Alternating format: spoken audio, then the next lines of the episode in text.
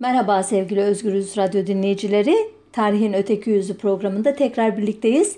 Ee, bayram haftası vesilesiyle e, müzik ile ilgili e, görece yumuşak içerikteki bir program yaptıktan sonra bu hafta tekrar sert siyasi e, gündeme e, döndüğüm için umarım beni e, kınamazsınız yaz aylarında ve pandemi koşullarında aslında sizleri zihnen hiç yormak istemiyorum ama e, içinde bulunduğumuz günler e, Cumhuriyet tarihinin e, kronolojisinde önemli olaylara denk düşüyor.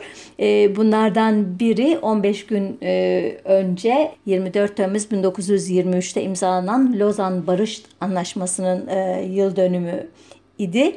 Sanıyorum o tartışmalara katılmışsınızdır, izlemişsinizdir. Üç gün sonra da yine Cumhuriyet tarih yazımında henüz Cumhuriyet kurulmamış olsa bile etkileri açısından ya da Cumhuriyet'in bir reaksiyon olarak doğduğu ortamı çok iyi sembolize ettiği düşünüldüğü için e, sık sık e, gündeme gelen ve üzerine gerçekten ateşli tartışmalar yapılmakla kalmayıp bir de sendroma isim, isim veren 10 Ağustos 1920 tarihli resmi adıyla Sevr Barış Anlaşması'nın e, tarihi ki bunun 100 yıl dönümü olması vesilesiyle sanki e, tarih programı açısından da e, mutlaka e, üzerine konuşulması e, gerekirmiş gibi de görünüyor. Dediğim gibi bir sendroma adını vermiştir Sevr Barış Anlaşması. E, Süleyman Demirel'in e, güncellediği bir sendrom. E, bu anlaşmanın hiçbir zaman masadan kalkmadığı ve e, büyük devletlerin e, uygun fırsatı buldukları takdirde SEV anlaşmasının maddelerini uygulamaya geçmek için fırsat bekledikleri şeklinde özetlenebilir. E, ancak bu programda uzun uzun SEV anlaşmasının maddelerini ele almaktan ziyade e, daha az bilindiğini tahmin ettiğim ve izleyicilerim arasında önemli bir bölümü de e, oluşturduğunu e, öngördüğüm, Kürt izleyicilerimin merak ettiklerini sandığım Sevre giderken e, Kürt siyasetçileri, Kürt milliyetçileri, Kürt e, örgütlenmeleri nasıl bir e, tavır takınmışlardı, e, neler yapmışlardı, Sevr masasında nasıl yer almışlardı ve sonunda e, bu anlaşma onlara e, neler vaat ediyordu konusunu ele almak istiyorum. Özetin özeti başlığımızdaki gibi 1919-1920 Sevr sürecinde Kürtlerden söz edeceğim e, bugün. E, Birinci Dünya Savaşı İtilaf devletlerinin kesin zaferi ile e, bittikten sonra e, sıra galiplerin e, mağluplara diz çöktürmesine gelmişti ki bütün savaşlardan sonra e, tekrarlanan bir e, kalıptır bu. Yani yadırganacak hiçbir şey yoktur. Savaşa gire, girdiğiniz takdirde yenilme durumunda başınıza gelecek en kötü senaryoları da e, masaya koymuş olmanız beklenir. Aklı başında bir e, ekip tarafından yönetiliyorsanız e, elbette. Yoksa onun dışındaki her şey sizi şaşırtır, ağrınıza gider, gururunuzu kırar vesaire ama bunların hepsi daha işin başında düşünülmesi gereken şeylerdir. Bu parantezi kapatıp devam ediyorum.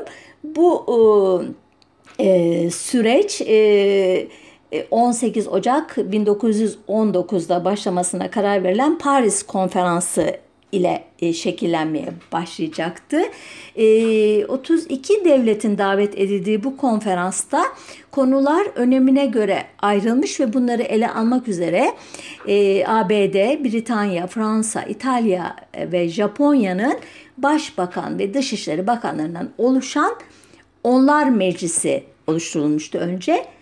Ayrıca sadece dört büyük devletin yani e, ABD, Britanya, Fransa, İtalya'nın e, hükümet başkanlarının katıldığı bir de Dörtler Meclisi vardı. ABD Başkanı Wilson'ın Şubat e, ayında ABD'ye dönmesinden sonra konferansın e, ipleri e, Britanya ve Fransa'nın eline geçmişti doğal olarak. Konferansın arifesinde 1918'de kurulduğunu bildiğimiz Kürt Ali Cemiyeti reisi Seyit Abdülkadir Bey başkanlığındaki bir Kürt heyeti İngilizlere e, Kürt e, taleplerini içeren bir metin sunmuşlardı. E, olayların gelişimine geçmeden önce e, izninizle Seyit Abdülkadir Bey'i bir e, küçücük hatırlatmak istiyorum size kim olduğunu. Kendisi Osmanlı Şurayı Devleti'nin yani bugünkü Danıştay'ın öncülü sayılacak kurumun reisliğini yapmış biriydi. Sıkı bir Osmanlıcı idi ve siyasi hedefi hilafeti de koruyarak e, Osmanlı Devleti ya da imparatorluğu içinde Kürtlere otonomi verilmesi ya da özellik verilmesi idi ya da muhtariyet terimi de kullanılıyor biliyorsunuz o tarihlerde. Ancak e, bunun için bu hedefi için Kürt toplumundan çok ABD, Britanya veya Fransa gibi dış güçlere bel bağlamıştı. E, Kürt Teali Cemiyeti'nin bel kemiğini oluşturan Bedirhan Bey ailesinin üyeleri ya da Cemil Paşa e, zadeler gibi önemli Kürt aristokratları ise e, Seyit Abdülkadir'den farklı olarak bağımsız bir Kürdistan için mücadele ediyorlardı ama onların da destekçileri çok azdı. Tekrar Kürt ya da Kürdistan Teali Cemiyeti'nin e, konferans başkanlığına sunduğu Kürt taleplerini içeren mektuba dönersem mektupta e, Van, Bitlis, Harput, Diyarbakır ve Musul e, vilayetlerinde ezici çoğunluğun e, Kürt olduğu, ayrıca Sivas, Konya, Ankara, Adana ve Halep illerinde de belli bir e, miktarda kayda değer e, miktarda bir Kürt nüfus olduğu ileri sürülerek şu taleplerde bulunuluyordu itiraf devletlerinden. Sınırları Kürt Yerli Cemiyeti tarafından e, saptanmış olan bir bölgenin e, Kürtlere verilmesi, bu bölgenin ancak İngilizlerin mandası altında olmasına razı olunacağı ve e, bu konudaki taleplerini daha ayrıntılı anlatabilmek için bir e, heyetin Paris Barış Konferansı'na e, gelmesine izin verilmesini istiyorlardı. İngilizler e, bu e, talepleri aldıkları zaman e, hemen cevap vermediler. Her zamanki gibi böyle bir topu alıp bir göğüslerinde yumuşatma hareketi yaptılar. E, ondan sonra da e, epeydir Paris'te yaşayan e, Şerif Paşa ile bir temas kurmaya karar verdiler. Onu, onu yani bir anlamda Kürtlerin e, taleplerinin temsilcisi olarak kabul ettiler. Ayrıca binbaşı Edward e, Noel adlı e, şeylerini de görevlilerini de e, Kürtlerin e, bu otonomiyi, bu muhtariyeti e, hakikaten yürütüp yürütemeyeceklerine dair bir e, durum tespiti yapmakla görevlendirdiler. Şimdi Şerif Paşa e, kimdir diye merak edebilirsiniz. Adı çok çok geçen ama çok da iyi tanınmayan bir şahsiyet e, Şerif Paşa e, bence. E, öncelikle kendisi 2. Abdülhamit'in çok güvendiği Mehmet Said Paşa'nın oğlu. Bunu söyleyeyim. E, Mehmet e, e, Said Paşa e, Süleymaniyeli bir Kürt. Ayrıca Cezayir'i Bahri Sefit valiliği yapmış ki bu adı e, böyle biraz e, garip de olsa adalar bölgesini e, Ege Denizi'ndeki onları ve ta Cezayir'e kadar giden imparatorun uzantısını kontrol eden idari taksimat. E, ayrıca iki kez Hariciye Nazırlığı yapmış yani Dışişleri Bakanlığı sonra Berlin Sefirliği Şurayı Devlet Reisliği yapmış. E, oğul Şerif Paşa ise e, Mektebi Sultaniye'nin ardından Fransa'daki Saint-Cyr Askeri Akademisi'nde okumuş. 1890'larda paşa ünvanını almış. Ardından da Brüksel ve asker, e, Paris'te e, askeri ateşelik yapmış bir şahıs. 1898'de de İsveç'in başkenti Stockholm'e orta elçi olarak atanmış. Ayrıca bir de kardeşi var ama konumuz değil kendisi e, Fuat Paşa adında. E, Şerif Paşa e, ikinci meşrutiyetin e, 23 Temmuz 1908'de ilandan bir ay sonra elçilikten istifa edip İstanbul'a geliyor. Ancak e, İttihat Terakki ile e, arası pek de sıcak olmadığı için e, şeyden de İTC'den de İttihat Terakki'den de istifa ederek Paris'e dönüyor ve oraya yerleşiyor. Bu dönemde e, Prens Sabahattin'in Ahrar Fırkası'na e, yaklaşıyor. E, Şerif Paşa'nın e, lakabı Fransızlar arasında Bo Şerif yani yakışıklı şerif ki Bo yazılışı B A U şeklinde olunca belki gözünüzün önüne gelir. E, kısaca Bo diye okunuyor. İttihatçılar da bu e, yazılım e, e, e, yararlanarak bir sözcük oyunu yapıyorlar. Boş herif e, e, şekline dönüştürüyorlar bunu. Yani yakışıklı şerif oluyor, boş herif oluyor ve bir çeşit alay e, e, malzemesi oluyor itaatçıların nezdinde. E, 11 Haziran 1913'te e, Mahmut Şevket Paşa'ya yönelik bir suikast olur bilirsiniz. E, onun arkasından da e, bir e, muhalif avı başlar e, İstanbul'da. E, ve İttihatçılar e, bu suikastta fırsat bilerek pek çok e, muhaliflerini e, oraya buraya sürerler. İşte bir kısmı Bahri Cedid vapuruyla Sinop'a sürülür. Hatta onun arasında e, TKP'nin e, kurucusu olacak e, olan e, Mustafa Supi de vardır. E, Şerif Paşa bu furyada e, e,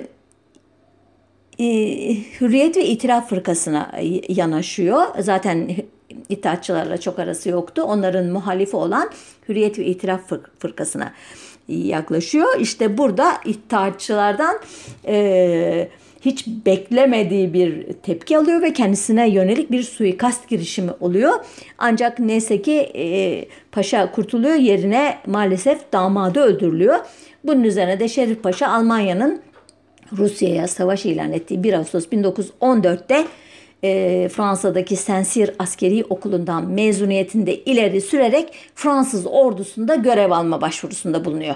Fakat e, Fransızlar ona her ne kadar boş şerif yani yakışıklı şerif deseler ve iltifatlar etseler de bu talebini e, kabul etmiyorlar. Muhtemelen askeri e, açıdan e, bazı kusurlar bulmakla da kalmıyor. Bu geçmiş işindeki politik e, şeyler e, ne diyeyim konumlanışlar ve ona yönelik Osmanlı Devleti'nin hakim pozisyondaki itaatçıların antipatisinden de çekilmiş olduklarını tahmin ediyorum.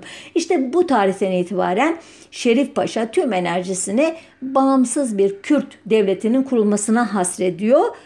Ee, işte e, 1919'da e, Kürtiyali Cemiyeti'nin Paris Barış Masası'na bizi de hesaba katın.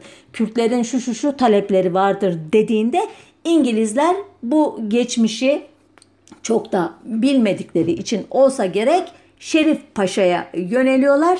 Eh ne de olsa paşadır Avrupa görmüştür e, diye düşünmüş olabilirler ve Kürt meselesini onunla yürütmeye karar veriyorlar.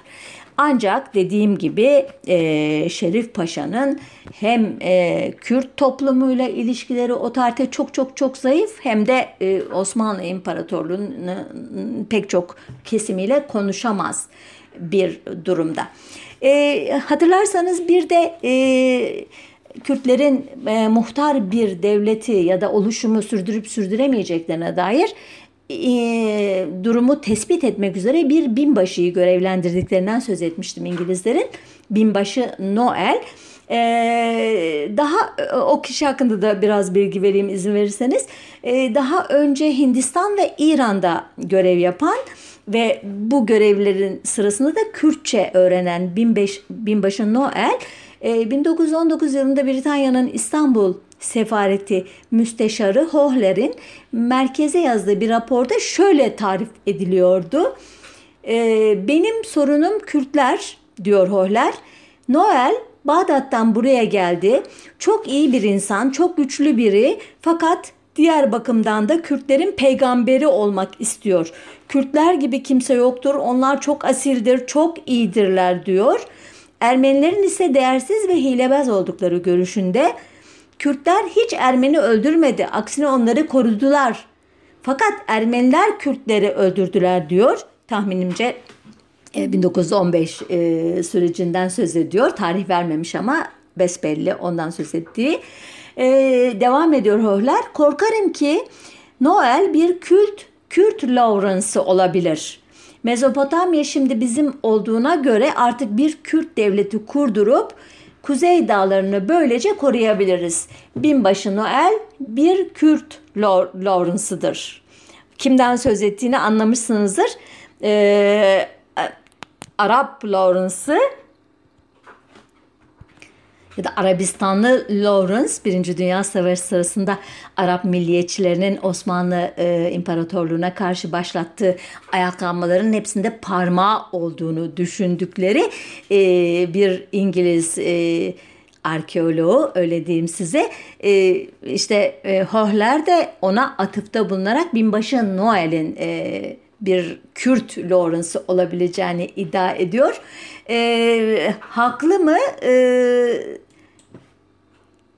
bilemiyoruz çünkü e, hem Arabistan'da Lawrence hakkındaki e, anlatılar son derece abartılıdır ve e, onun rolü e, konusunda çok net bilgiler yoktur. Aynı şekilde Binbaşı Noel'in e, rolü e, konusunda da çok elimizde net bilgiler yok ama devam edelim İngiliz belgelerindeki e, bilgilerle Noel'i tanımaya.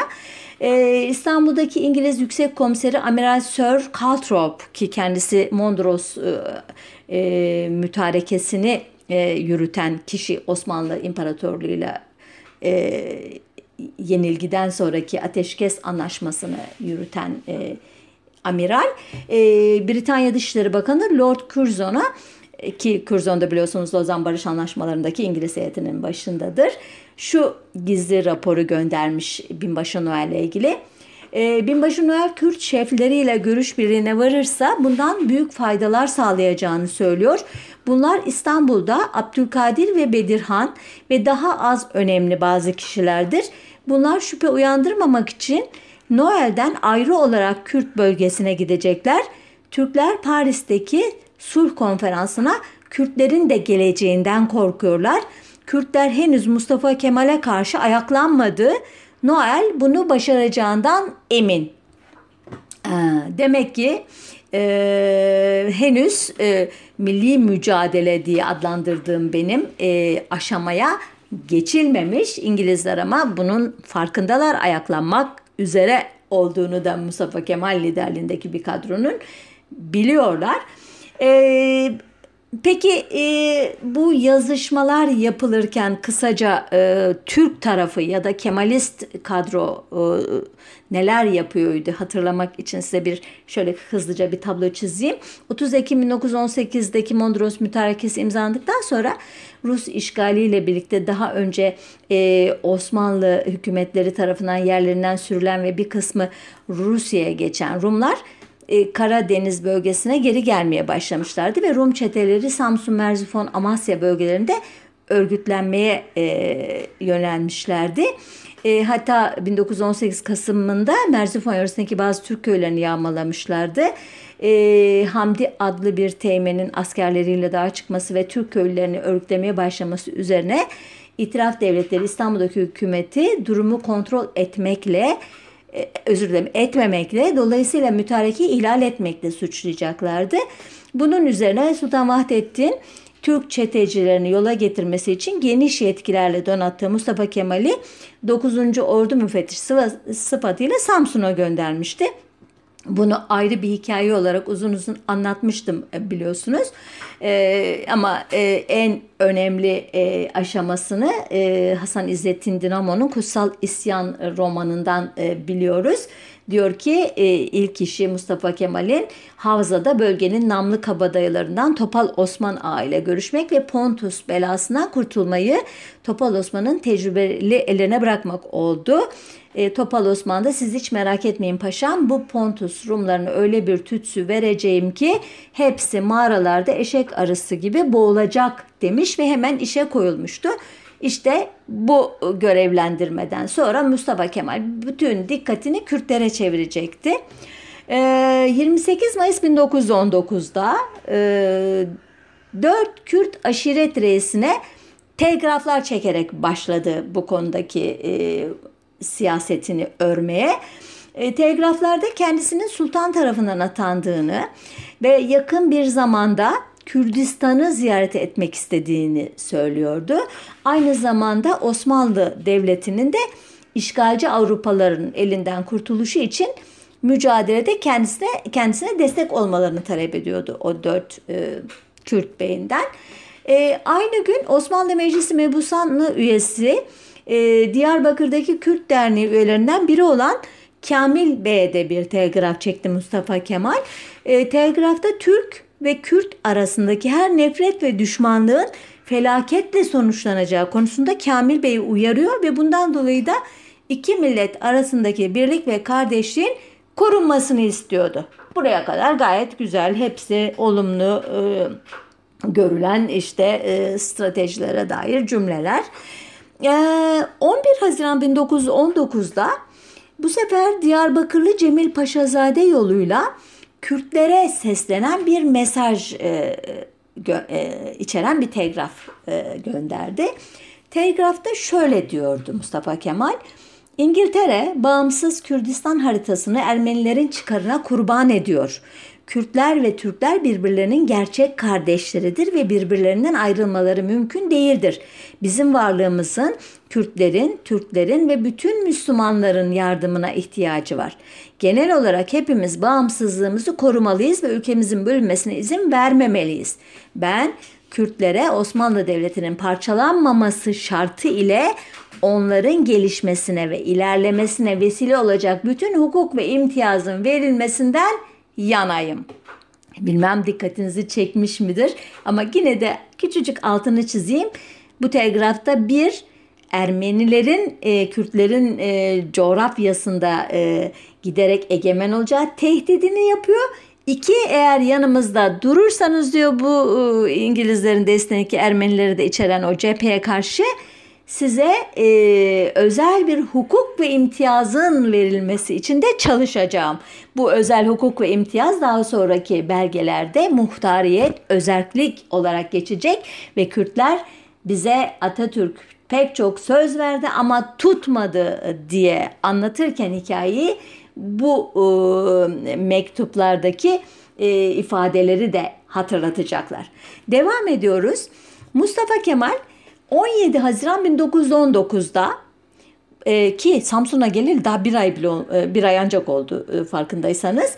Bu sefer Erzurum'da bulunan 15. Kolordu Kumandanı Kazım Karabekir'e de bir telgraf çekiyor ki Kazım Karabekir'in kolordusu Mondros'tan sonra silah bırakmasına e, şartı koşulmadığı için gerçekten e, çok önemli bir e, askeri e, şey olarak güç olarak Mustafa Kemal'in de ilişkileri sürekli iyi tutmaya çalıştığı ve ileride de liderliğini e, bu güce dayanarak e, e, ne diyeyim size ileri süreceği e, bir şey e, ordu.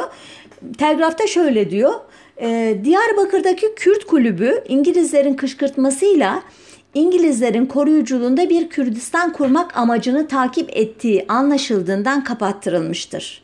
Üyeleri hakkında yasal kovuşturma yapılıyor.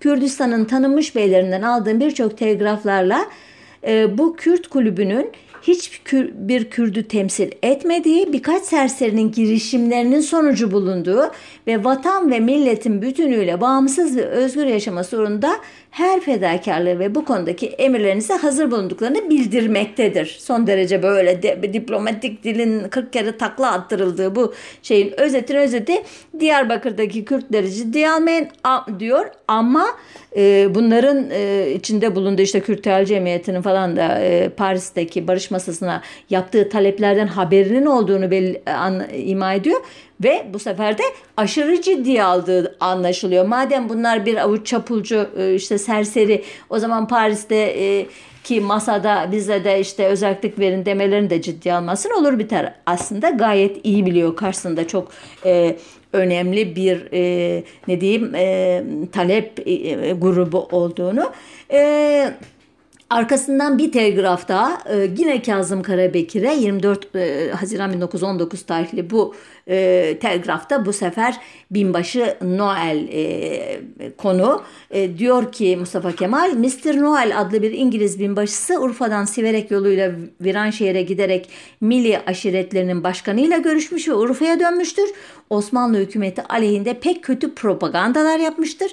Aşiretlerin başkanlarından aldığı kesin cevaplar kendisini sevindirmemiştir. Kürtler kayıtsız şartsız devletten ve Türk kardeşlerinden ayrılmayacaklarını, bu uğurda en son nefeslerine kadar canlarını vermeye hazır bulunduklarını söylemiştir ve adı geçenin vermek istediği çok miktarda parayı kabul etmeyerek namus ve vatanlarını koruma isteklerini göstermişlerdir. Hmm, ne anlıyoruz? Ee, bölgedeki Kürtler Mustafa Kemal ve hareketi ile e, dirsek temasına geçmişler ve e, onunla birlikte hareket et, etmeyi e, düşünüyorlar.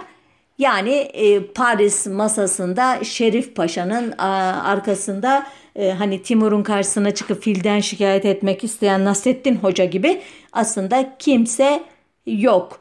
Elbette bu Mustafa Kemal'in yorumu da olabilir ama daha sonraki gelişmeler bu e, yorumun doğru olduğunu da gösteriyor.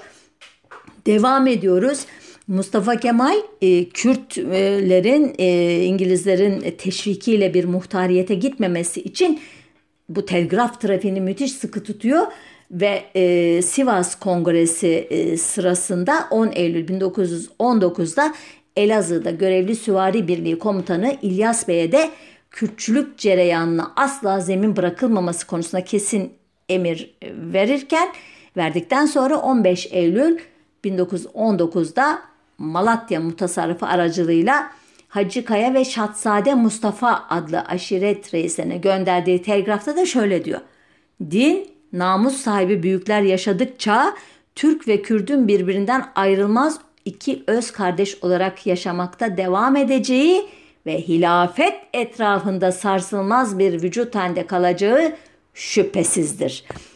Yine fark etmişsinizdir ama altını çizeyim. Mustafa Kemal'in e, milli mücadelede çeşitli grupları kendi etrafında toplarken sıkça yaptığı gibi anasır İslamiye vurgusu var ve üstüne üstlük bir de hilafet etrafında diyerek iki çizgi atıyor e, şeye ki aslında inanç olarak hilafetle hiçbir ilişkisinin olmadığını nitekim 1924'te herkesin itirazına da rağmen kaldırdığını biliyoruz hilafet makamını. Ancak e, Mustafa Kemal'in e, yönlendirdiği Kürt aşiret liderleri değil, özellik yanlısı Seyit Abdülkadir Bey de e, hoşnut e, değildi e, e, durumdan. E, onlar, onun hoşnutsuzluğu farklı idi elbette. Kürt Birliği Merkez Komitesi Başkanı sıfatıyla 2 Ekim 1919'da SEV Konferans Başkanlığı'na bir nota gönderdi. E, Seyit Abdülkadir Bey şöyle diyordu orada. Kürdistan'ın güney ve kuzey olarak iki farklı bölgeye ayrılması ile ilgili söylentiler durmak bilmiyor. Kürdistan'ın böylesi bir bölünmüşlüğünün yakın doğunun durumunu kuvvetlendirmeyeceğini sayın ekselanslarının dikkatine çekerim. İttihat Terakki hükümetinin baskısı altında olmayan yerlerde Kürtler itilaf güçlerine karşı silah çekmeyi reddettikleri gibi Türklerin hakimiyetlerini kuramadıkları bölgelerde de Ermenileri korudular. Şimdi konferansın adaletinde bölünmez bir Kürdistan'ı beklemektedirler. Gerçekte konferansla konferansa şerefle sunduğumuz Kürdistan sınırları içindeki etnik formu bölmek istemek ve farklı güçlerin mandasına vermek bu parçaları sonu bilinmez karanlığa sürükleyecektir.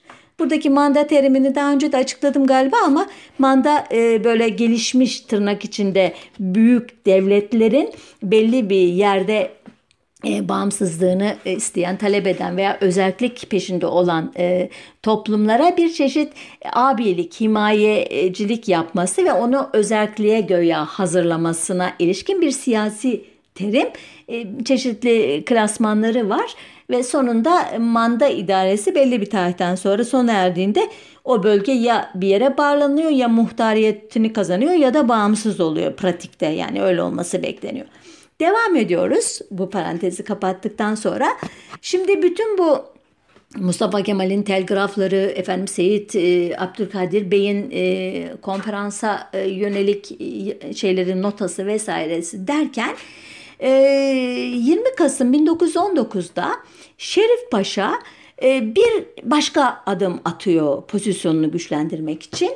E, Kürt temsilcisi sıfatını kendi üstüne taşımak şartıyla Bogos Nubar Paşa e, adlı Ermeni e, paşasını da e, yanına çekerek Birleşik Bağımsız Ermenistan ve Bağımsız Kürdistan konulu bir ortak bildiriye imza koyuyor ikili. Bu gerçekten Anadolu'da büyük tepki uyandırıyor ama sadece Türk tarafında değil Kürdistan Teali Cemiyeti'nin içerisinde de bazı e, üyeler ne oluyoruz e, yahu diyorlar. Örneğin Abdullah Cevdet Bey benim fikrime göre ayrıca bir Kürdistan ve Ermenistan teşkili mümkün değildir. Bu iki unsur birbirine tamamen karışık bir halde bulunduğundan aralarında bir hudut çizilemez. Kürtlerin ve Türklerin ayrı ayrı idarelerinde bulunmaları, ayrı ayrı kendi başlarının çarelerine bakmaları her iki millet içinde hayırlıdır diyor örneğin. Tam neye itiraz ettiği belli değil dikkat ederseniz bu ifadelerden. Daha sonradan Mustafa Kemal'in de Türkler ve Kürtler iç içe geçmiştir e, birbirinden ayrılmaları imkansızdır diyerek Kürt özelliğini reddetmesi gibi burada o da Ermeniler ve Kürtler iç içe geçmiştir. E, bunların ayrı ayrı özelliklerinin olması mümkün değildir demesinin ardından ikisi de ayrı ayrı kendi başlarının çaresine bakmaları e, diyerek de farklı bir e, siyasi yapı öneriyor ama tam ne önerdiği açıkçası anlaşılmıyor. E, rahatsızlık duyanlardan biri bu Bogos Nubar Paşa ile e, Şerif Paşa'nın ortak bildirisinden e, Kahire'deki Kürdistan Bağımsızlık Komitesi e, bir e, başka e, şikayetçi. Bu komitenin adına Mardinzade Mehmet Arif Paşa e, bir mektup kalem alarak Şerif Paşa'ya gönderiyor. Diyor ki o mektupta Kürdistan'ı oluşturan 7 vilayetten Erzurum, Sivas, Diyarbakır, Van, Bitlis, Harput ve Musul'dan bir karış toprağı bile Ermenilere bırakmak imkansızdır. Bir Kürdistan hükümeti oluşturulduğunu Kürdistan'ın ne İran'a ne Mekke emirliğine katılabileceğini, bağımsızlığını temin için ne Avrupalı güçlerden ne de barış konferansından bir şey beklediklerini sakın ha diyor açıklamayın. Böyle bir taahhüt altına girmeyin. Ee, Avrupalı güçler eğer askeri kuvvetlerine dayanarak bu Müslüman bölgeleri Osmanlı İmparatorluğundan zorla ayırıp bir Ermeni devleti kurarsa 24 saat içinde bu bölgede tek bir canlı Ermeninin kalmayacağını bilsinler diye bitiriyor mektubu. Yine anlamışsınızdır. Rahatsızlık vay nasıl olur da Kürdist, Kürtler ve Ermeniler ortaklaşa bir devlet kurmaya kalkarlar e, rahatsızlığı ve burada dozu daha da artıyor. Eğer ki bir Ermenistan kurulursa orada bir tek Ermeni Kürtlerin yaşadığı bölgede bir tek Ermeniyi sağ bırakmayız diyor ki bu gerçekten korkunç bir tehdit. Ee, arkasından bu haberleri alan Mustafa Kemal müthiş bir e, yazı, telgraf, karikatür e, şeyi başlatıyor, e, harekatı başlatıyor Kürtlere karşı. E, bunun bir parçası olarak örneğin e, birçok şey var ama elbette seçerek bazı örnekleri vereceğim. Çünkü zaman açısından çok zorlanmaya başladım şimdiden. 12 Ocak 1920 tarihli İfham gazetesinde örneğin bir karikatür yayınlanıyor. Bu karikatürde Şerif Paşa'yı kovalayan bir Kürt var ve Kürt şöyle söylüyor. Boş herif Ev harap sana kim dedi bizi babamızdan ayırmaya kalkasın defol cehenneme. Hmm, baba kim? Mustafa Kemal ve kadroları. Boş şerif kim? Güzel şerif, yakışıklı şerif diye adlandırılan Şerif Paşa. Ee, 22 Şubat 1920 tarihinde e, Mustafa Kemal şu aşiret reislerine hemen hemen e, aynı e, metinde bir e, ortak telgraf gönderiyor. Baban aşireti reisi Paşa Bey, Basuranlı aşireti reisi Yusuf Bey, Bodmanlı aşiret reisi Seyit Yusuf'a, Bal aşireti reisi Eyüp'e, Medanlı aşireti reisi Çiçek'e, Göçerli aşiret reisi Yusuf'a, Abbasan aşireti reisi Seyit Ali'ye, Rol aşireti reisi Hasan'a, Şadi aşireti reisi Yusuf'a ve Şişanlı aşireti reisi Muhsin'e. Bu aşiretleri saydım ama inanın ben de aklımda tutamam. Ama tanıyanlar, bilenler isimlerini e, şey yap yerine oturturlar diye e, söylemiş olayım dedim. Telgrafta şunlar yazıyor. Gazetelerde öğrendiğimize göre şu anda Paris'te oturan ve Kürt olduğunu iddia eden Şerif Paşa, Türkiye'deki entrikalarında başarılı olamadığı için Bogos Nubar ile birlikte gerçekte kişisel çıkarlar için çalışmasına rağmen güya bağımsız Kürdistan için barış konferansına başvurmuştur. Bu nedenle barış konferansına bildiririz ki Kürtler soy ve din olarak Türklerle aynı ülke içerisinde birleştikleri için yasal kardeşleridir. Osmanlı hükümetinden başka hiç kimsenin Kürtler adına konuşmaya hakkı yoktur. Osmanlı tarihi içinde Kürtler arasında hiçbir ayrım yapılmamıştır ve bütün savaşlarda Kürtlerle Türkler ön saflarda kanlarını akıtmışlardır. Acaba Rus orduları ülkemizden çekildikten sonra Ermeniler tarafından katledilen Müslüman halkın %80'inin Kürt olduğunu bugün Bogas Nubar Paşa ile uzlaşan Şerif Paşa bilmiyor mu? Öyleyse Ermenilerle işbirliği yapma çabaları sonuçsuz kalacaktır. İmparatorluk topraklarından bir kısmını ayırıp Kürtlere vermek, gelecekte Ermenilere yeni bir ülke hazırlamak demektir. Barış Konferansı'nın dikkatine sunuyoruz ki bizi Osmanlı İmparatorluğu'ndan ayırmak için varlığımızdan hiçbir şey bırakmaksızın yok etmeleri gerektiğine kendisine bildiririz. Ee, başta cümlemi yanlış kurdum. Mustafa Kemal bu aşiret reislerinin imzası ile Paris'teki e, heyete e, başvuruyor. Yani o aşiret reisine bu mektuplar gönderiyor. Onlar göya imzalıyorlar ya da adlarının kullanmasına izin veriyorlar ve mektup e, o aşiretler adına diye konferansa gönderiliyor. Ama bitmiyor. 27 Şubat 1920 tarihinde de Silvan aşiret reisleri, eşrafı, şeyhleri ve din alimleri padişaha, Paris, Paris Barış Konferansı'na ve itiraf devletleri liderlerine. O da yetmiyor bazı ülkelerin sefaretlerine. O da yetmiyor İstanbul'daki Mebusan Meclisi'ne ve Ankara'daki heyeti temsiliyeye bu Sivas'da oluşturulmuş olan e, yani bir çeşit e, kurucu meclise bir telgraf çekiyorlar. Güya onlar kaleme almış sanki gibi düşünebilirsiniz. Halbuki Mustafa Kemal ve ekibi tarafından kaleme alınan bir telgraf metni bu. Şöyle diyor. Muazzam Osmanlı kitlesinin en metin ve sarsılmaz, kale gibi direnci olan Kürtler her şeyden evvel İslam'dır. Ve ikinci olarak Osmanlı'dır ve en sonra Kürttür. Muhteşem Osmanlı hanedanının ve şu İslam kardeşliğinin en fedakar ve en bağlı ve en uyumlu bir uzvu olan Kürtlerin bu beraberlikten zerre kadar ayrılmamaları onların gayesi ve emelidir. Kürtler Osmanlı idaresinin adil ve ulvi egemenliğine katılma onuruna sahip oldukları günden beri hiçbir ihanet eseri göstermemiştir ve ebediyen de göstermeyecektir. Dünyada hiçbir kuvvet tasavvur edilemez ki Kürtlük ile Osmanlılık arasındaki bu kadim ve tarihi uyumu kaldırmaya ve yok etmeye muvaffak olabilsin.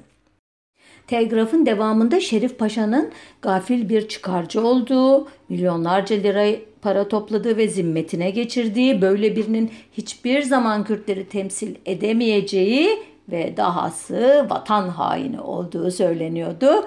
E, bu telgraflarda kullanılan dil bana iki şeyi düşündürüyor. Bir, Kürtlerde ciddi bir Ermeni düşmanlığı var ve Kemalist hareket bunu çok başarıyla kullanıyor. İki, telgrafı çekenler Ankara'nın değil İstanbul'un saltanatın ve hilafetin yanında olduklarını sanıyorlar. Ee, yani e, havuç e, sopa e, politikası e, son derece başarılı bir şekilde e, uygulanmış oluyor. Sonunda telgraflar etkisini her iki cephede de gösteriyor. Önce İngilizler cephesinde İstanbul'daki temsilcilerinden Şerif Paşa'ya dair tepkileri öğrenmiş olan Lord Curzon e, konferansın 19 Nisan 1920 tarihli oturumunda Şerif Paşa kendini Kürtlerin temsilcisi gibi göstermişse de onu böyle tanıyan olmamıştır diyor. Yani neredeyse bir yıl sonra birden keşfediyor Şerif Paşa'nın aslında arkasının boş olduğunu. E, Şerif Paşa cephesinde de e, hiçbir kesim tarafından desteklenmediğini idrak ettiği için 5 Mayıs 1920 tarihinde konferans yetkililerine şöyle bir telgraf çekiyor kutsal halifelik makamına derin surette bağlı bulunduğumdan ve ayrılma arayışı yönündeki düşünceleriyle bu bağlılığımı bozmak istemediğimden Paris Konferansı nezdindeki Kürdistan yetkili heyeti başkanlığından istifa ettim. Her şeyden önce ve hiçbir siyasi partinin etkisinde kalmaksızın bütün çabamı halifelik haklarının korunmasına harcayacağımı açıklarım. Ona da günaydın. E, meğerse e, şeymiş e, Osmanlı Devleti'nden ayrılmak ve e, şey yapmak istemezmiş meğerse e, bağlılığını bozmak istemezmiş kutsal halife hazretlerine. Bu telgraf üzerine Seyit Abdülkadir Bey de 17 Mayıs 1920'de Kürt kulüpleri adına bir telgraf çekiyor konferansa ve diyor ki Kürt halkının artık Sev Barış Konferansı'na temsil edilmediği ortada. Bu yüzden konferansın alınacağı kararlar biz Kürtleri bağlamaz. Eh zaten e, çok da umurunda değildi itilaf devletlerinin, Kürtlerin e, hakları, talepleri zaten 19 ve 26 Nisan tarihleri arasında İtalya'nın Sanremo şehrinde e, Sevr Anlaşması'na son şeklini vermeye çalışıyorlardı. Sonunda anlaşma sağlanınca Osmanlı heyetini Paris'e davet ettiler. Tevfik Paşa başkanlığındaki heyete 11 Mayıs'ta anlaşma metniyle birlikte bir ay süre verdiler. 12 Haziran'da Osmanlı Devleti'nin itirazları damat Ferit Paşa iletince e, tepesi attı itilaf devletlerinin. Çünkü Almanlar çok çok daha ağır şartlar taşıyan Versay Anlaşması'nı gık bile demeden imzalamıştı. Türkler ise etlerine butlarına bakmadan ve de e, anlatmadığım e, dönemlerde e, itaatçıların e, e, politikaları yüzünden itiraf devletlerine e, ağır askeri zayiatlar verdirdikleri için çok e, e, suçlu olduklarından itiraf devletlerinin bakış açısına göre hala ayak duruyorlardı. O halde onları yola getirmek için bir parça e, tehdit e, sopasını kullanmakta mahsur yoktu. 20 Haziran 1920'de e, Venizelos'a Yunan ordusunun e, ileri harekatı için izin verdiler. E, İngiliz karar yapıcıları arasında bu e, izni onaylamayan pek çok kişi vardı. E, bunların arasında askeri açıdan yetkili isimler de vardı. Bu yüzden e, Yunan ordularına yeterli lojistik destek sağlanmadı e, bilinçli ya da bilinçsiz olarak. Dolayısıyla çok da ümitli değillerdi bu şeyden harekattan fakat Yunan orduları herkesi şaşırttılar. 22 Haziran'da Akhisar'ı alarak başladıkları ilerleme süresinde işte Kırkağaç, Soma, Salihli, Alaşehir, Balıkesir derken 2 Temmuz'da Kirmasti ve Karacabey, 3 Temmuz'da da Nazilli'yi işgal ettiler. Bunun üzerine itilaf devletleri e, artık işlerin kıvamına geldiğini e, düşündükleri için olsa gerek e, 7 Temmuz'da Belçika'nın Spa şehrinde e, toplanarak e, 20, Osmanlı Devleti'ne artık anlaşmayı imzalaması için ultimatom vermeye karar verdiler. 27 Temmuz akşamına kadar süre verilmişti Osmanlı tarafına. E, anlaşmanın kabulünü teşvik içinde e, son bir hamleyle Yunan kuvvetlerinin Bursa-Uşak çizgisine doğru ilerleyerek 8 Temmuz'da Bursa'yı işgal etmesi sağlandı. Artık e, itiraf devletleri orduları e, İstanbul'un hemen e, güneyinde idi. E, Doğu Trakya zaten işgal edilmek üzereydi Yunanlar tarafından. Kulaklara İstanbul'un da e, Osmanlılardan alınacağı fısıldanıyordu. Başından itibaren e, itirafçılar, iddiatçılarla ve onun devamı Kemalistlerle zaten arası hiç iyi olmayan Vahdettin işlerin daha da kötüye gitmesinden korkarak bir an önce anlaşmayı imzalama telaşına düştü ve 20 Temmuz'da aile meclisinden ve kabineden e, Sevr'in imzalaması konusunda e, bir nevi onay aldı. Yakın çevresinin olumlu kararına meşruiyet kazandırmak için de 22 Temmuz'da Ayan Meclisi'nden ve devlet erkanından 43 kişiyi sarayda topladı. Bundan sonrası çok net değil. E, resmi tarihçilere göre lehte ve aleyhte görüşlerin belirtilmesinden sonra katılanları e, teşvik etmek için ayağa kalkan padişah kabul edenler ayağa kalksın demişti. Bunun üzerine de topçu Feriki Rıza Paşa dışında herkes ayağa kalkmıştı. Mustafa Kemal de Nutuk'ta Vahdettin için sev muahedesini bizzat ayağa kalkmak suretiyle kabul etmiştir der bildiğiniz üzere.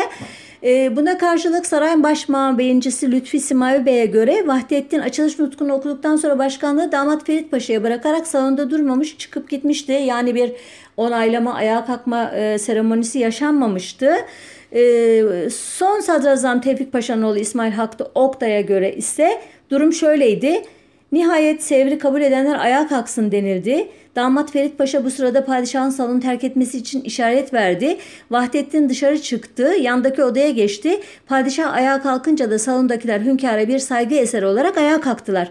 Kendisini bu surette selamladılar. Öyle ki bu ayağa kalkışın sevrin kabulü anlamına mı geldi yoksa padişaha hürmeten kıyam mı edilmiş olduğu açık olarak belirmedi. Hatta ayandan Topçu Feriki Rıza Paşa biz padişaha hürmeten ayağa kalktık sevri kabul ettiğimizden değil diye haykırarak damat Ferit'in oyununu açıkça protesto dahi etti. Bana da sanki bu üçüncü e, anlatım daha e, doğru gibi geliyor. Yani damat Ferit Paşa padişaha saygı ile e, anlaşmaya onay e, işini e, ustaca birleştirecek bir hile e, uygulatmış Vahdettin'e de. E, sonuçta hangi anlatım doğrudur bilmez ama sonuçta eski Marif Nazırı Bağdatlı Hadi Paşa, Şurayı Devlet e, eski başkanı Rıza Tevfik Bey ve ben Büyükelçisi Reşat Halis'ten oluşan bir heyet Paris'e gitti ve 10 Ağustos 1920'de Paris yakınlarındaki Sevr kasabasındaki Sevr porselen fabrikasında Sevr Barış Anlaşması'nı imzaladı. Anlaşmanın 433 maddesinden 3'ü 62, 63 ve 64. maddeler Kürtlerle ilgiliydi. bunlara göre İngiliz, Fransız ve İtalyan temsilcilerinden oluşan bir komisyon Fırat'ın doğusundaki Kürtlerle yoğun olarak meskun vilayetlerde bir yerel yönetim düzeni kuracak. Bir yıl sonra da Kürtler dilerse Milletler Cemiyeti'ne bağımsız lık için başvurabilecekti. Ee, anlaşmaya göre Çatalca'ya kadar bütün Trakya, Ege Adaları ve İzmir Yunanistan'a, Suriye ve Çukurova Fransa'ya, Irak ve Filistin İngiltere'ye ya da Britanya'ya, Antalya ve havalisi İtalya'ya veriliyor. İstanbul ve Boğazlar Britanya ve müttefiklerin işgali altına giriyor. Boğazların yönetim ve denetimi uluslararası bir komisyona devrediliyordu. E, ayrıca e, doğuda da bağımsız bir Ermenistan e, kurulması planlanıyordu Kürdistan'ın dışında. E, Britanya'nın Anadolu'da değil biliyorsunuz Orta Doğu coğrafyasında gözü vardı o savaş sırasında. Ancak bu coğrafyanın paylaşımı sevre kalmadan daha 1918'de bitmişti. Fransa 1919 aralığında Türk tarafına uzlaşmaya hazır olduğunu bildirmiş. 30 Mayıs 1919'da geride 5 uçak ve önemlice mühimmat bırakarak Klikya yöresinden çekilmişti. Fransa 1921 yılının Ocak ayında tamamen çekilerek sahneden çıkacaktı. İtalya e, Sevr süreci boyunca barış koşullarını uygulamak için girmesi beklenen ölümcül bir savaşta kesinlikle yer almayacağını defalarca belirtmişti. Çünkü o tarihte e, Sevr'in ancak silah zoruyla kabul ettirilebileceğinin herkes farkındaydı. Özellikle Fransız Mareşali Foch e, Mart 1920'de yaptığı hesaba göre Türkleri yenmek için en az 27 tümene ve 400 bin askere ihtiyaç olduğunu rapor etmişti. Oysa o tarihlerde İstanbul'daki müttefik askeri varlığı 7 bin, Yunan ordusunun toplamı ise 80 ile 100 bin civarındaydı. Ee, Sev sürecinde aslan payını almayı uman Yunanistan ise o tarihlerde Bursa'ya kadar gelmişti. Halbuki Sev ile Yunanistan'ın kazancı değil kaybı olacaktı. Çünkü daha geride idi ona bırakılan e, bölgelerin sınırı. E, ve bu yüzden de e, Sevr'i imzalarlarsa işgal ettikleri pek çok yerden e, çekilmek zorunda kalacaklardı. Bu da doğrusu işlerine gelmiyordu. Eee Sonuçta e, Sevr'in e, fiilen uygulanamaz oluşu bir yana hukuken de hiçbir zaman e, yürürlüğe girmedi.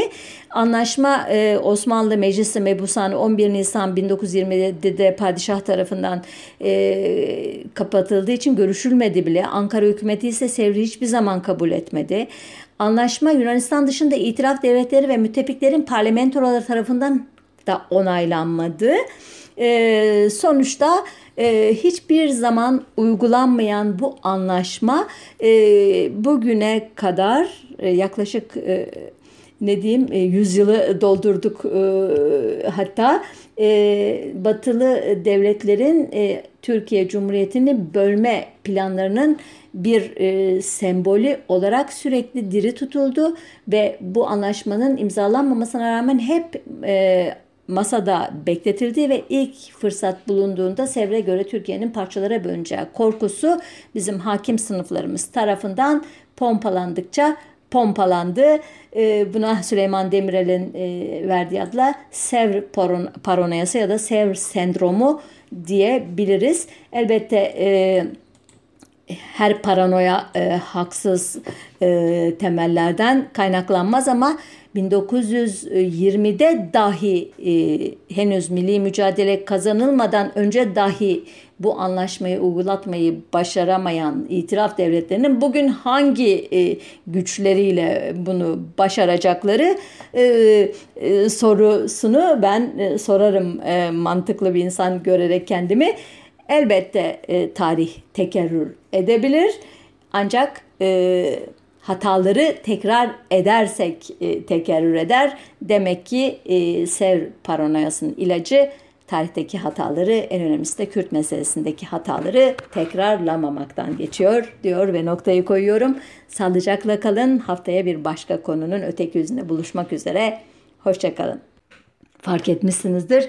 1514 Amasya Anlaşması'ndan itibaren Osmanlı Devleti ile merkezi ile Kürt aşiretleri arasındaki o tarihi anlaşmaya atıfta bulunarak biz hep sadık idik devlete bundan böyle de sadık olacağız diyor. Halbuki ortada bir Osmanlı Devleti kalmamış.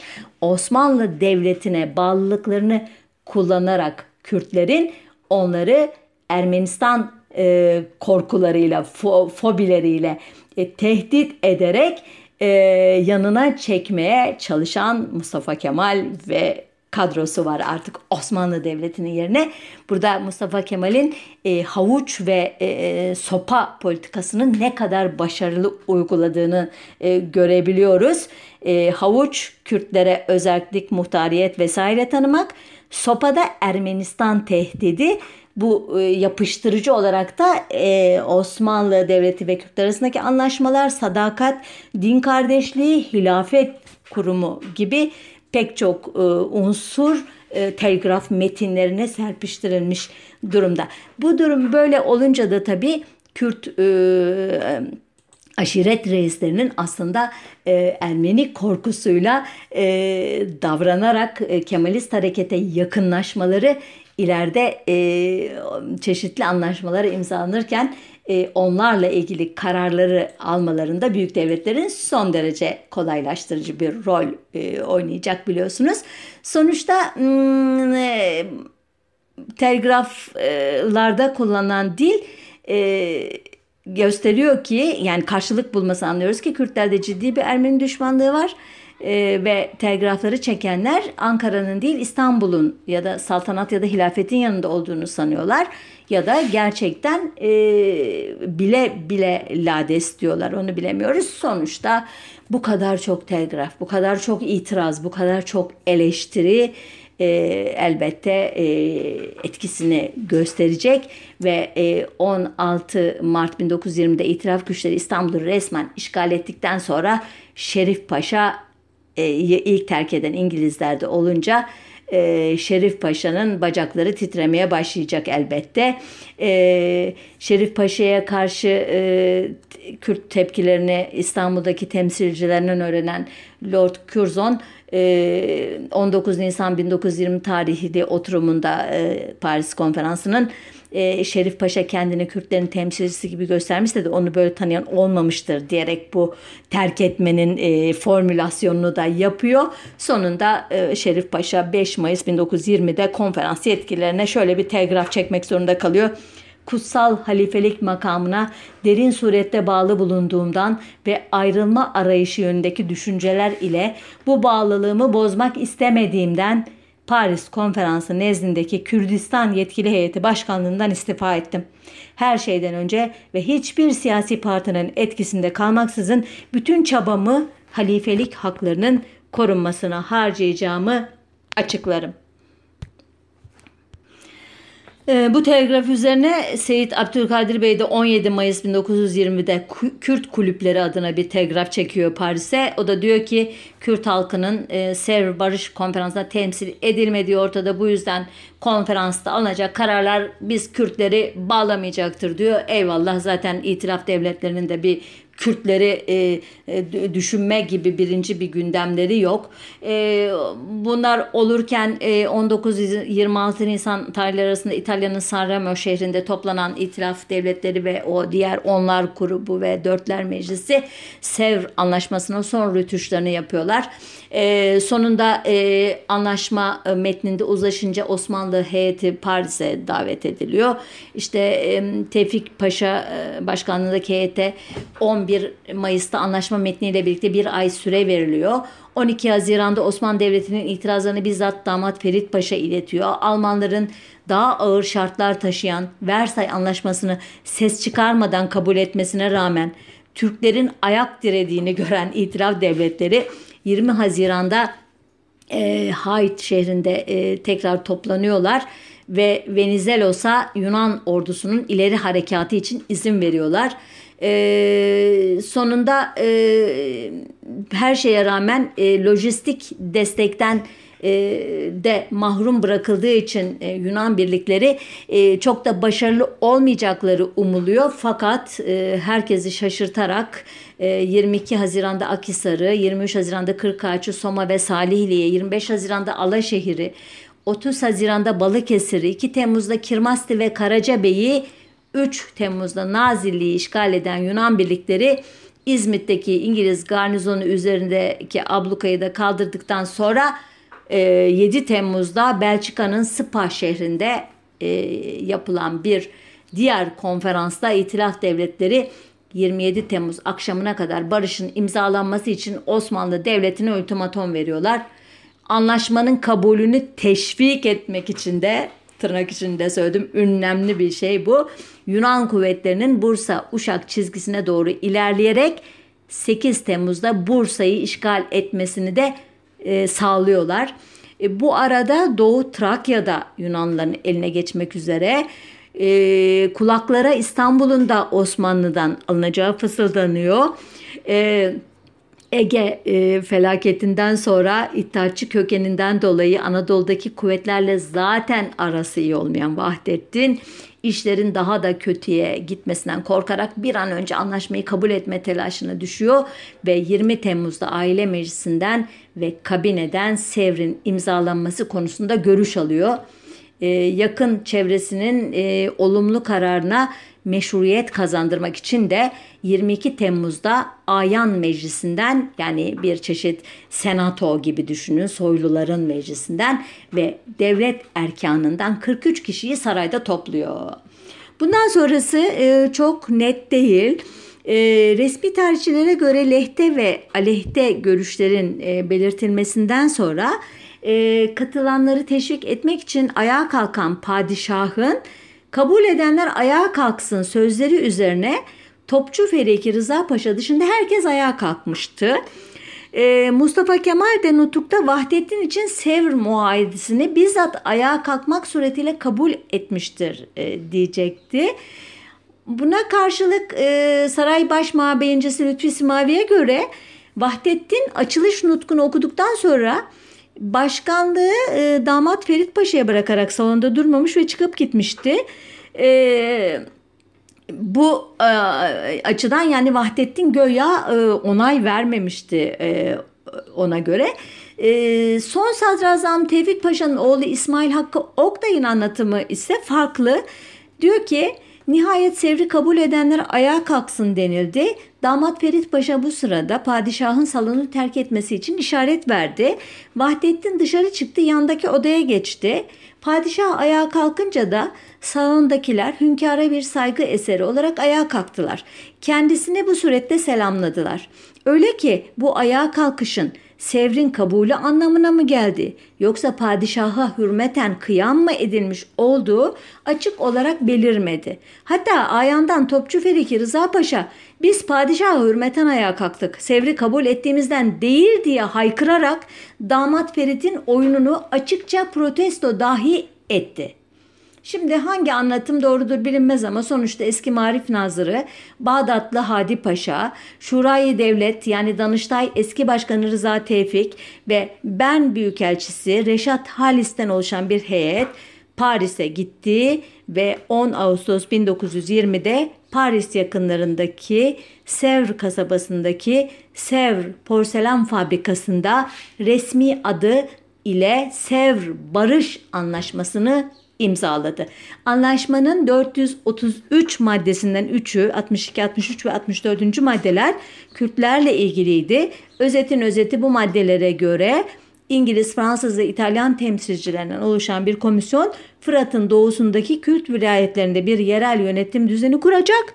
Bir yıl sonra da Kürtler dilerse Milletler Cemiyeti'ne bağımsızlık için başvurabilecekti. Şimdi Özetin özeti yukarıda e, ya da biraz önce anlattığım o e, bölünmeler, parçalanmalar e, ve e, bir türlü e, Şerif Paşa'nın arkasında yek vücut olarak duramamaların sonunda yine de iyi bir kazanım sayılır.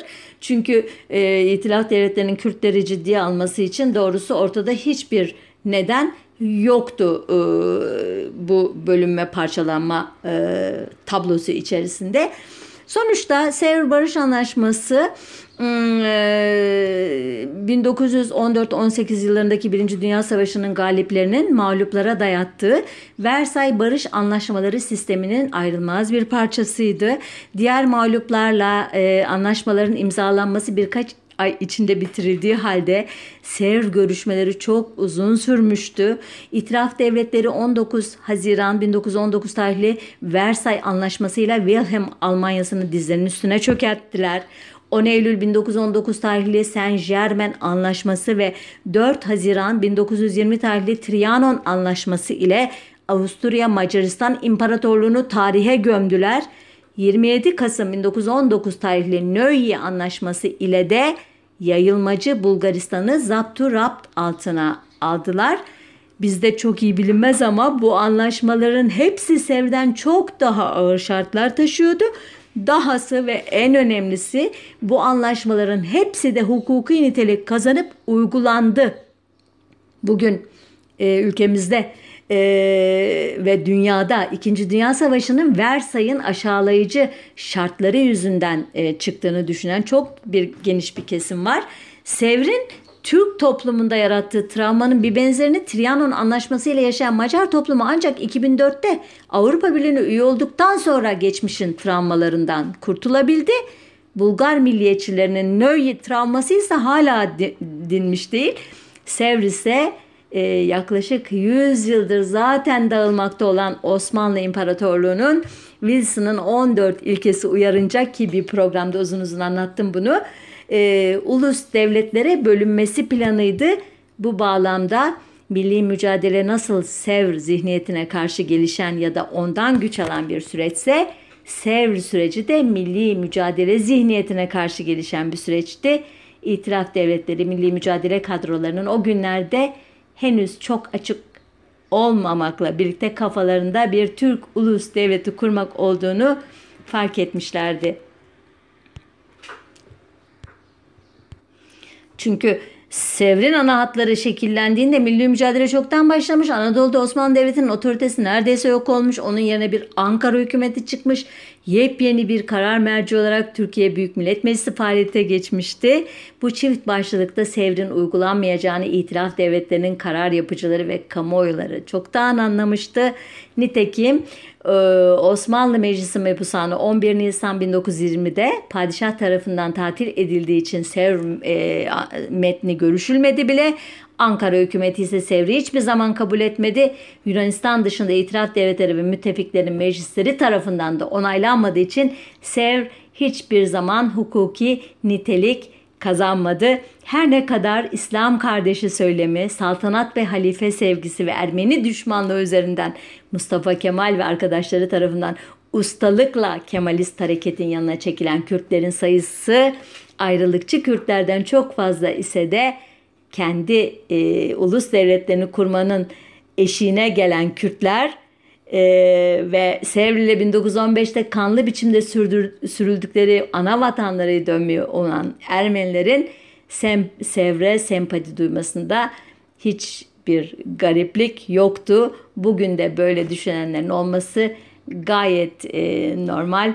E, bir tarihçinin gözünde e, Sevr yani benim gözümde Sevr tarihsel şartların ve onların öne çıkardığı politik aktörlerin dikte ettirdiği ancak yine tarihsel şartlar ve politik aktörler tarafından tarihin tozlu raflarına kaldırılmış bir belgedir. Ancak Aradan 100 yıl geçtiği halde Türkiye'de sağcısından solcusuna, milliyetçisinden İslamcısına pek çok kesimin hala Sevr masada demesi tarihin tekrar edeceğine dair kadim ama yanlış inançla açıklanabilir.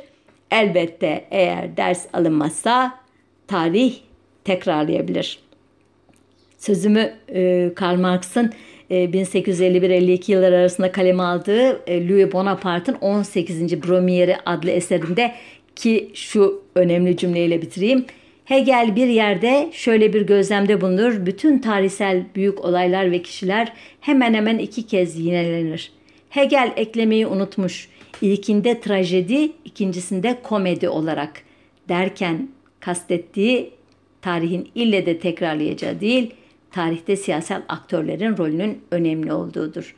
Bu açıdan Sevr paranoyasının ilacı da tarihteki hataları ve en önemlisi de Kürt meselesinde yapılan hataları tekrarlamamaktır diyorum ve programı noktalıyorum. Haftaya bir başka önemli konunun öteki yüzünde buluşmak üzere sağlıcakla kalın diyorum.